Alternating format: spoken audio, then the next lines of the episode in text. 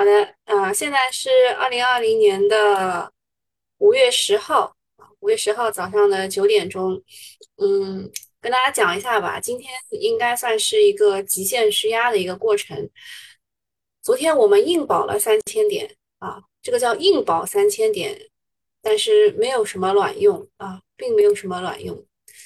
今天就是港股啊，港股今天要开盘。啊，东东来提示大家了。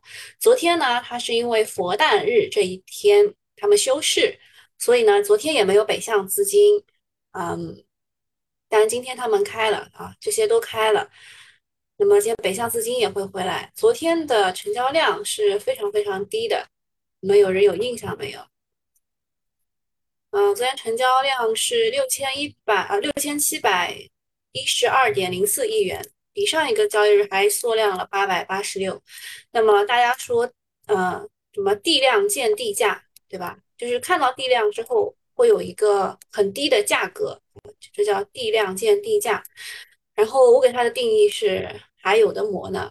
从呃从周日开始吧，从周日开始，我跟九九八的用户开始讲，然后到周一，呃，跟新米团的用户开始讲。讲什么呢？就是管住手啊，管住手。嗯，现在的情况比较复杂啊，比较复杂。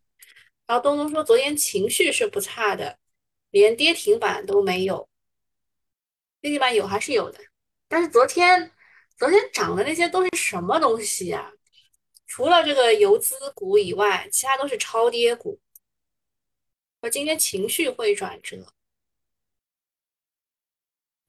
对，今天情绪会转折，就是昨天，比如说你赚了百分之二，今天你得计提百分之四的损失啊，就是这样。大面日，呃，大面日其实是手上还有资金的人很开心，对吧？啊，仓位比较轻的人会比较开心，呃，但是最近啊，最近的几次大面，啊，基本上都是是美股造成的吧？我看一下剧本。啊，小云说应该是昨天啊，昨天很开心，这这么多涨停板、打板、低吸都可以。还有您说的次新股很厉害啊，东东说见好就收。小云说怎么啦？会跌吗？啊，东东说其实指数已经不温不火，缩量好几天了，只是短线情绪一直在高潮期。呃，昨天如果你去看龙虎榜的话，你会觉得很奇怪，以为昨天是大面日，因为昨天能上榜的游资。呃，除了在一些高标股里面，就是像什么浙江建投啊这种股里里面以外，大部分的游资居然是卖出的啊！如果你昨天看到龙虎榜的话，你会发现上榜的大部分的知名游资是卖出的啊。然后养家一下子就买了一点卖掉一点几亿的某某股，对吧？昨天的复盘我都写了。然后小云说，那就是明天怎么看？指的是今天啊。说今天会有大分歧，浙江建投可能会断板。呃，浙江建投昨天如果你看的话，是只有一家游资是净买入的，其他四家全部都是在做 T 的。而湖南发展也是因为县城养老概念能够续命啊，今天也会断板。至于其他的高位股，比如说徐家汇、宏润建设、永安药业、建议集团等等，明天都有可能是直接跌停的。哦，没有，他他没有说直接跌停，他说明天可能会跌停。呃，像徐家汇啊，徐家汇上塘路实在是啊砸了一整天啊，最后把徐家汇砸了个稀巴烂。然后小鱼说好可怕呀。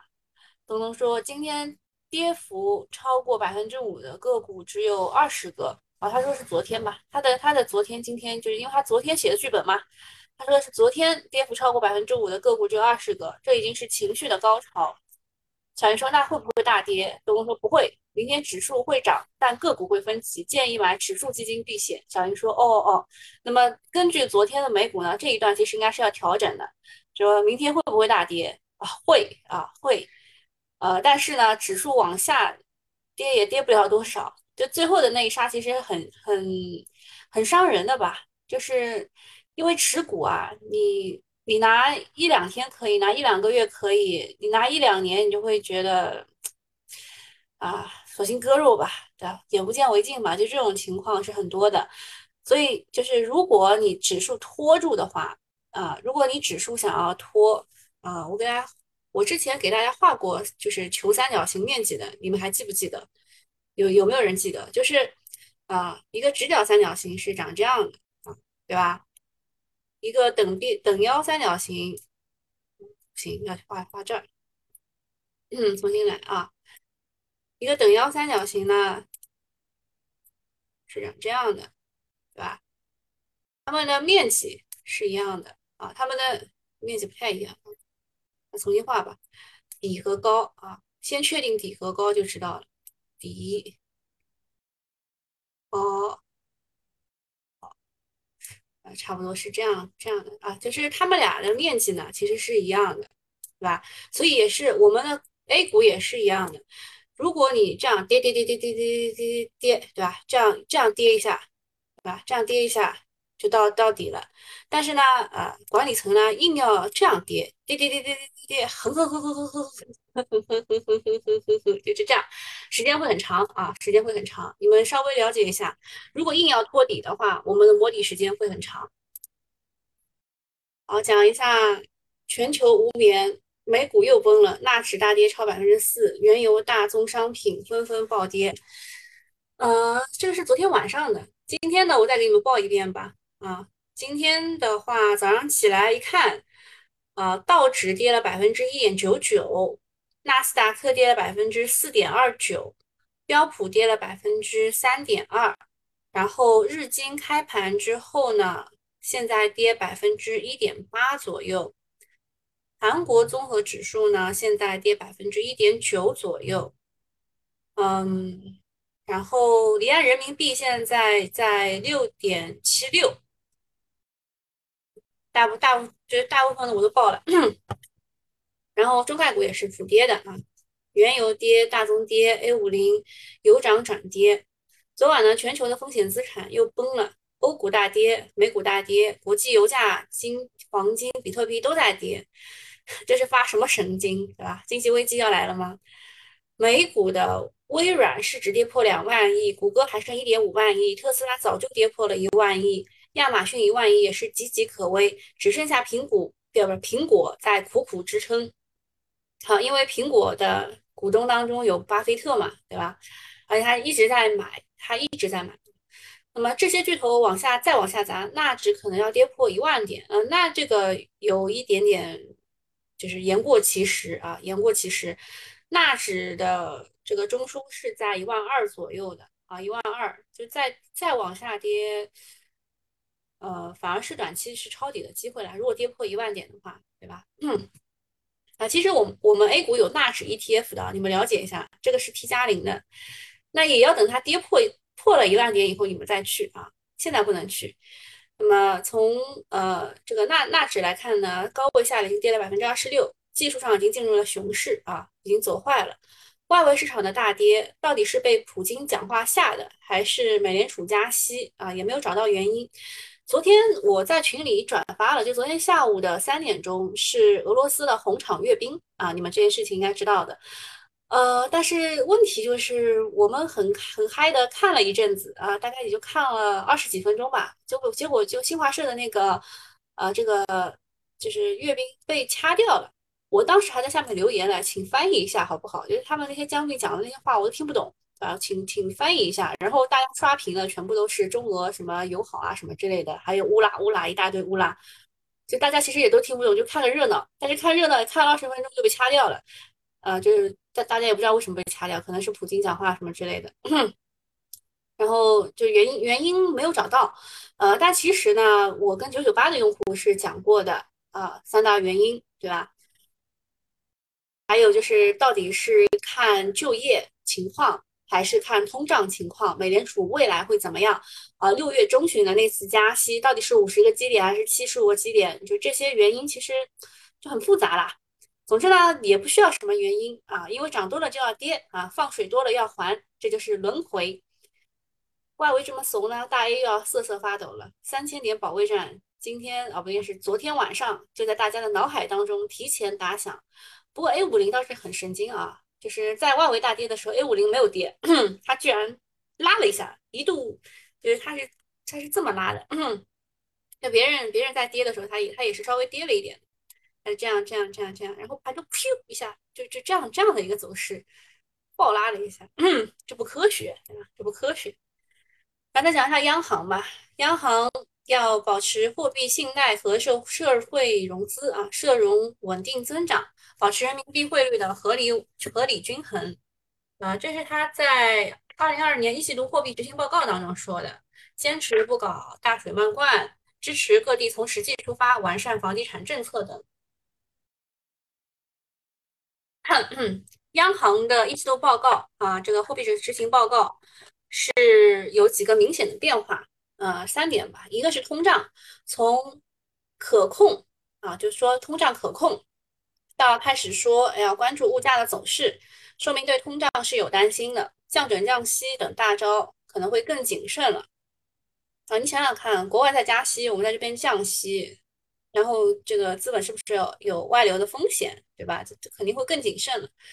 第二点是要强调坚持不将房地产作为短期刺激经济的手段，呃，这个叫做什么呢？叫做嘴上说着不要，但是身体很诚实啊。但实际上，啊，就支持的是各地从实际出发完善房地产政策，总体还是以呵护为主，对地产股继续带来暖意。三是定调人民币汇率。保持在合理均衡水平的基本基本稳定，啊，合理合理均衡水平上的基本稳定。央妈此时发声是在表决心啊，我们是有能力维持货币呃汇率稳定的，呃，但是呢，昨天的离岸已经到了六点七七，那会不会破七啊？这不是最大的悬念，会不会破七？肯定会破七，只是未来是什么时间？外围对我们的人民币的定价。已经是算上了我们供应链的问题，算上了我们出口的问题，这些都已经给我们加上了。啊，破七，如果我还是那几那那五个字吧，对吧？你们应该有人知道的。如果没有看到那五个字啊，第一个是逆，第一个字是逆啊，第一个字是逆逆啊，对，是五个字啊。就是你没有看到那五个字，汇率会继续贬啊。然后，此外，央妈还单独提到了大力推动逆周期调节，算吧，算。啊，吴晓波好像是我肚子里的蛔虫啊，我想讲什么他都知道。啊，总之呢，这份这份报告啊，还有还有就是他还提到了一个大力推动建筑业绿色低碳转型，这个是对绿色节能建筑是一个利好。这一块我们也讲过很多遍了，对吧？总之，这份报告传递出来的信号就是稳字当头，以稳健的货币政策为股市、为汇市、为实体经济保驾护航。啊，就是既要又要还要，太难了。还有一个数据今天会公布，就是四月份的社融，这个是非常关键的。如果数据超预期，有利于股市止跌反弹；反之，三千点又悬了。嗯，社融是社会融资。呃，你也要看里面的结构的。如果社会融资当中很多都是短期借款，那是不好的。如果很多都是呃这个，就是比如说这个，想想房贷房贷那一块的，那对房地产还算是比较好。我看一下啊，你们说 A 五零稳住了，我去看一眼。A 五零大杀四方，稳住，就现在稳稳住了呀。现在是跌百分之零点八几，零点九左右。早上一个一个狠跌，现在是一个反弹。我再讲一下现在的高标股浙江建投，大家说它是模仿着东方通信的走势来的。呃，七连七连板的浙江建投股东，你减持不超过百分之二。三寸日光问造纸有机会吗？没有机会。造纸昨天就昨天我跟你们讲过了，造纸这个故事都已经讲了快两年了，而且就涨的这些股，虽然。就是你，虽然你们都知道应该要去找有纸浆的股，对吧？因为昨天讲的是纸浆，你们都是往那个林业那边去炒的，这个是对的啊，这个是对的。但是他们都没有定价权啊，他们都没有定价权，定价权在一只港股那里。然后讲一下这个浙江建投的事儿。嗯，虽然你们很多人是不搞不搞妖股的，但是妖股是我们去看整个市场的呃这个情绪的一个就是重要的重要的着力点吧，所以我们一定要去看妖股。呃，比如说这个浙江建投，它有股东要减持百分之二，然后现在呢，它走势是这样的，它在腰斩之后呢，已经又走了七连板了，又强势翻倍了，离。历史新高仅一步之遥，但是盘后呢，股东说要减持百分之二，套现八到九亿元。这个减持额对比每天二十多亿的成交量，其实并不致命。但是游资武功再高，也怕股东减持的菜刀。那今天会不会核按钮呢？或者说是树倒猢狲散，还是由于外围非常的不稳定，大家都往这个高标股里面去挤，这都是不确定的。所以呃。就是看命吧，啊，看命吧。如果他有东方通信的这个转世这个的这个命，那那就是呃，像东方不败一样，在腰斩之后再涨回去四倍。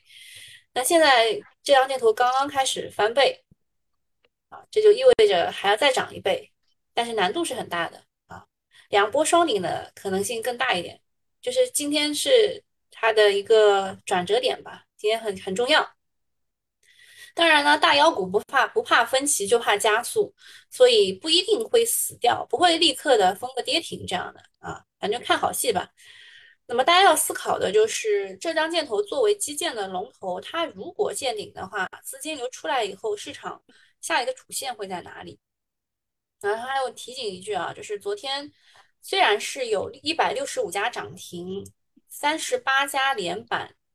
就创出了近期的新高，市场看起来很火爆，但是周五的二十七个连板成功晋级的只有八个，呃，这个资金的接力意愿并不是很高啊，所以不要乱追。再讲一个很尴尬的事情吧，就是我们昨天还在说董承飞的事儿，董承飞呢是一个择时比较厉害的一个以前的公募基金经理，现在他跳槽了，他奔私之后发了新品。呃，半天只卖了三个亿，全天只卖了七个亿。那市场预计呢，它至少能卖二十个亿左右。考虑到他自交自掏腰包四千万认购，然后又在多个渠道强势发行，可谓造足了势。但是结果真的是有点惨啊，有点惨。它以前曾经的管理规模高达六百亿，过去十五年的年化收益率超过百分之十七。啊！但是大环境不好，牛人也没有用，因为基民已经亏怕了，管你什么大佬顶流，根本不不买账的。但对 A 股来说呢，也并不是一件坏事啊。我刚刚看到好像是高家大少也说了，啊，就是要要逆向思维啊，要用逆向思维。就是这么牛的人，他卖的东西都卖不出去。那么基金界有一句话，就是好做的时候不好卖。好卖的时候不好做，那现在不好卖，就是呃，就是市场底快要到的时候啊，就政策底已经有了，这个市场底也快到了。然后还是那句话，底不是一个点，不是说今天抄底，然后抄到了这个点就成功了。底是一段一段，就是一段时间啊，就是一个区间啊，一个区间。哎，今天我们的 A 五零是拉上去了一点耶。啊，然后现在现在就是反反弹，反弹承压啊，嗯，然后呃，对于 A 股来说呢，不是坏事啊，不是坏事，这是典型的底部的标志。只不过呢，现在机构的负反馈并未结束，新基金发不出去，旧基金面临赎回，人民币连续贬值之下，外资涌入也比较难，基金重仓股建议短期是要回避的。然后昨天不是爱尔眼科嘛，你们有没有看过看到啊？爱尔眼科。爱尔眼科呢，直接昨天跌了十几个点吧，十几个点。然后爱尔眼科的董秘在他的朋友圈里面也发了，说这个这个我看到市场上传言了三个利空啊，说没是应该是说市场上传言有三个利空，但是我都没有听到是哪三个利空，反正就直接就跌下来了啊。这也是基金重仓股嘛。那么和它在一起的是通策医疗。对吧？已经跌了好多好多好多。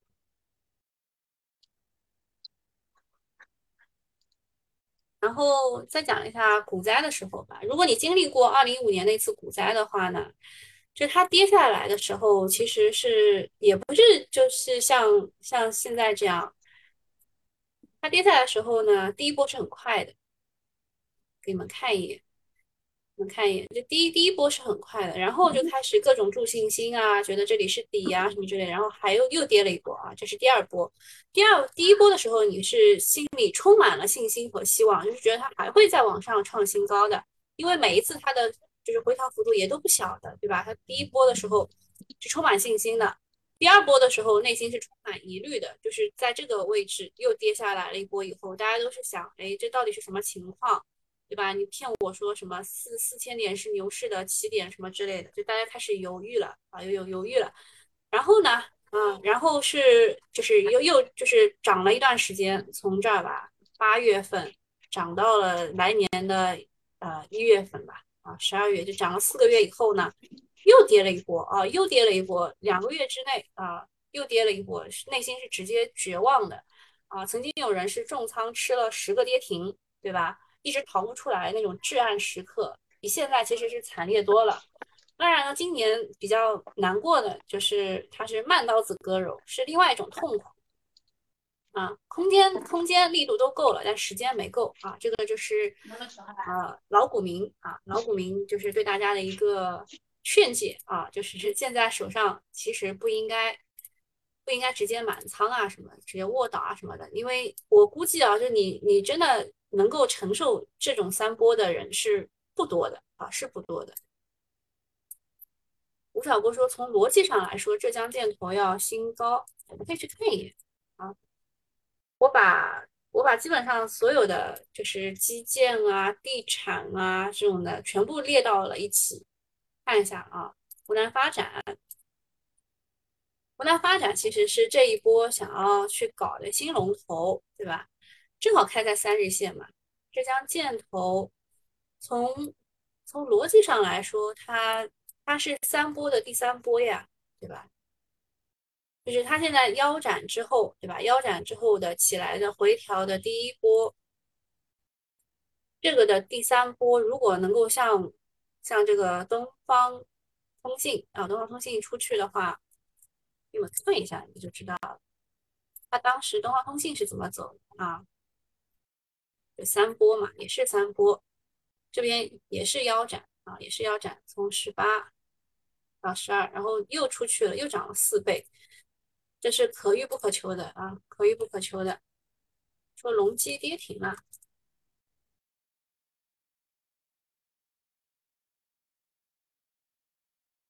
没有跌停啊，哦，这个就是你们每一次跟我讲话的时候呢。都是在就是九点一刻这种时候吧，对吧？这个时候是不作数的啊，要到九点二十啊，就对不对？是对九点二十以后开始才是作数的。隆基没有跌停啊，隆基没有跌停，那它它跌肯定是有什么道理的了啊。上证指数直接是低开了一点二八个点，那么 A 五零的指数是低开了零点六二个点，就是现在是。跌了百分之零点六二嘛，所以我们难道又要我去做做核酸了，我我楼下开始打我门铃了，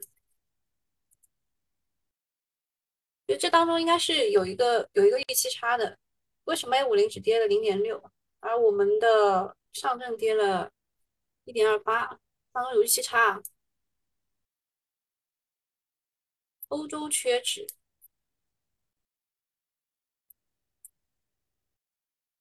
纸我我都不看了。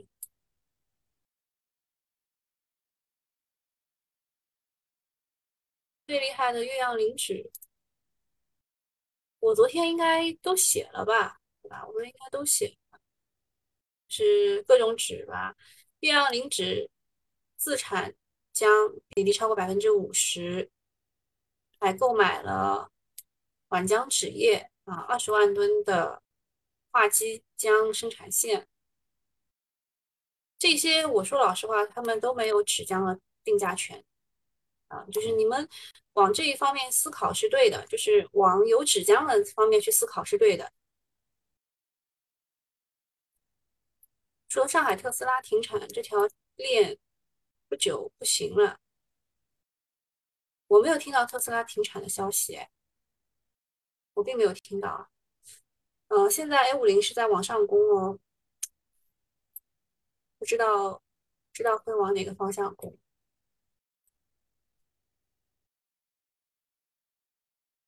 太阳纸业，你说，你说太阳纸业有定价权吗？并没有。太阳也，太阳也是跟着那个港股叫，等一下，我找，我得找一找。太阳纸业也是它，而且太阳它是以以这个文化用纸比较多的。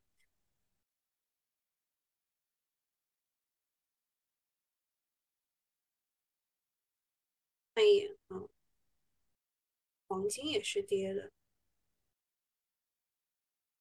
现在没有什么抗跌的股，没有想到，没有想到还是这两个最最终给了给了正反馈啊，是没想到的。嗯，鲁抗的话，鲁抗你们一一直知道的对吧？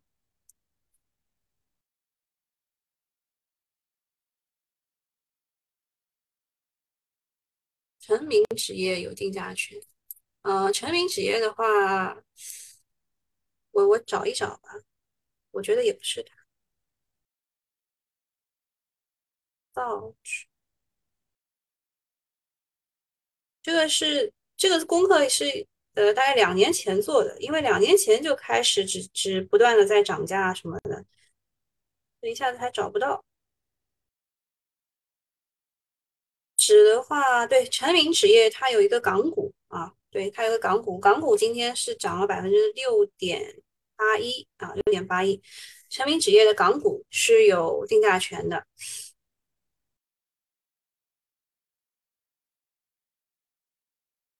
我会，我会的话，这边我写了，华江基高自贡。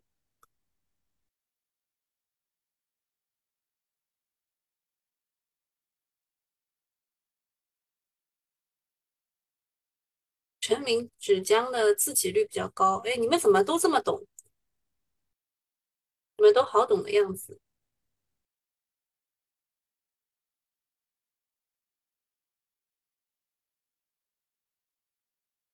这个股，这个次新股厉害，山河药。对，我们之前是说辉瑞的辅料，辅料龙头，对吧？我们直接就二十厘米了，这是完全没有想到的事。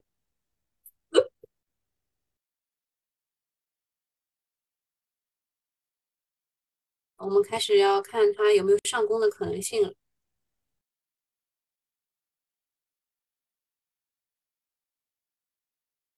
哇，一大堆，一大堆开始开始跌了。成名的技术好，是针叶林制浆，而而且造纸的环保设备领先啊！我知道叶岩应该是这一块的专家啊。你们对纸研究都好好厉害。然后看一下西米团有什么问题。清华制药这绿油油的一大片。谢谢大家的小心心啊！怎么变成九九八用户啊？付九九八就一个月就可以。预期管理，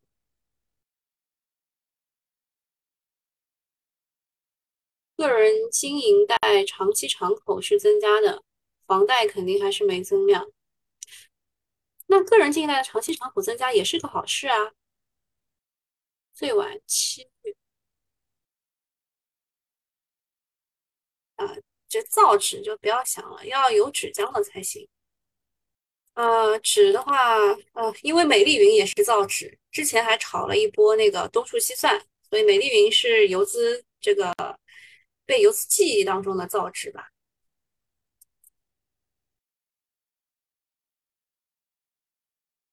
然后游资喜欢的，对宜宾纸业有一个，岳阳林纸也算一个。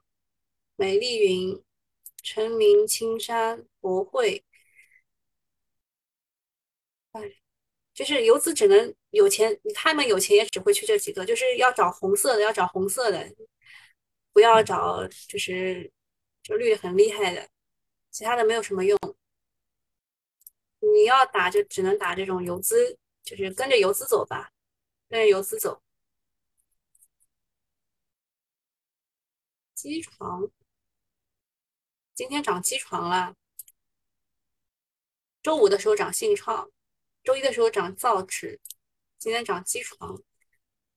水务，嗯，也有人昨天来问的，说造纸和环保到底是涨些什么？我说就是涨超跌嘛，超跌反弹。这个东仪日盛、建议集团。建议集团这些就是这个建筑装饰当中的高标股。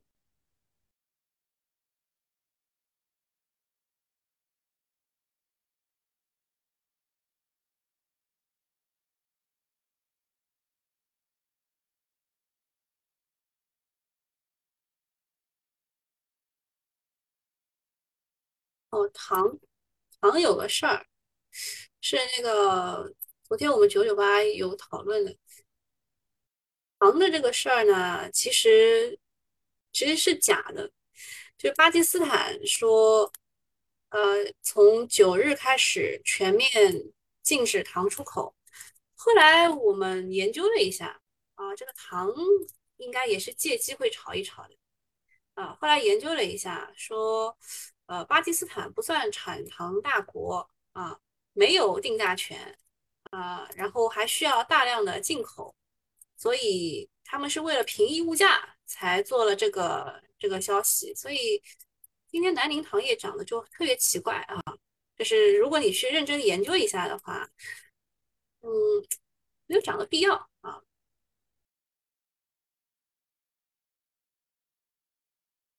还有什么中粮糖业，对吧？就是糖，就是受了这个消息的影响。也没有什么涨的必要，就是想尽办法涨一涨而已吧。这个恒而达倒是机械，就是工业母机那一块的，我看一看，看一看工业母机，华重、华东重机、恒而达、华东数控、华晨装备、恒丰，哎，就这些吧，就这些。有人问鲁抗要不要走，对吧？鲁抗要不要走，看你自己的呀。鲁抗我就是逻辑什么的都跟你们讲清楚的，他就是新华制药的一个股长，看自己了。还有什么问题没有？好，没有问题，那今天就到这里了，拜拜。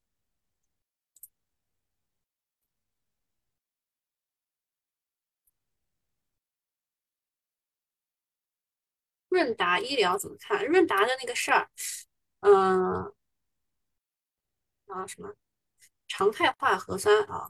我昨天刚研究好。嗯，润达这个事儿吧，就说他们他们做的这个核酸是有一个什么，有有一个什么地区说他们做的核酸是假阳性很多的。那之前遇到这件事情呢，是金域医学。之前遇到这个事情的是金域医学，啊，就说丁香医生说金域医学上门核酸故意在河南给他们阳性，然后就赚钱，所以他后来是这样跌的啊，是这样跌的。那么润达就是如果涉及到这种问题的话，就今天就不应该留了。那么它的竞争对手像普尼呀、蓝卫啊，这些都是在上海的。核酸检测本地股反而受益了一下。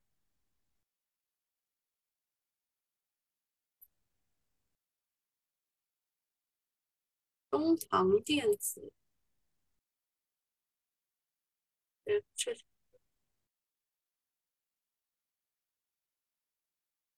中航电子，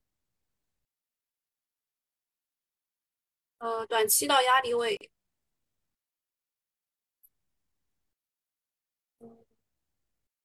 还能再拿一拿。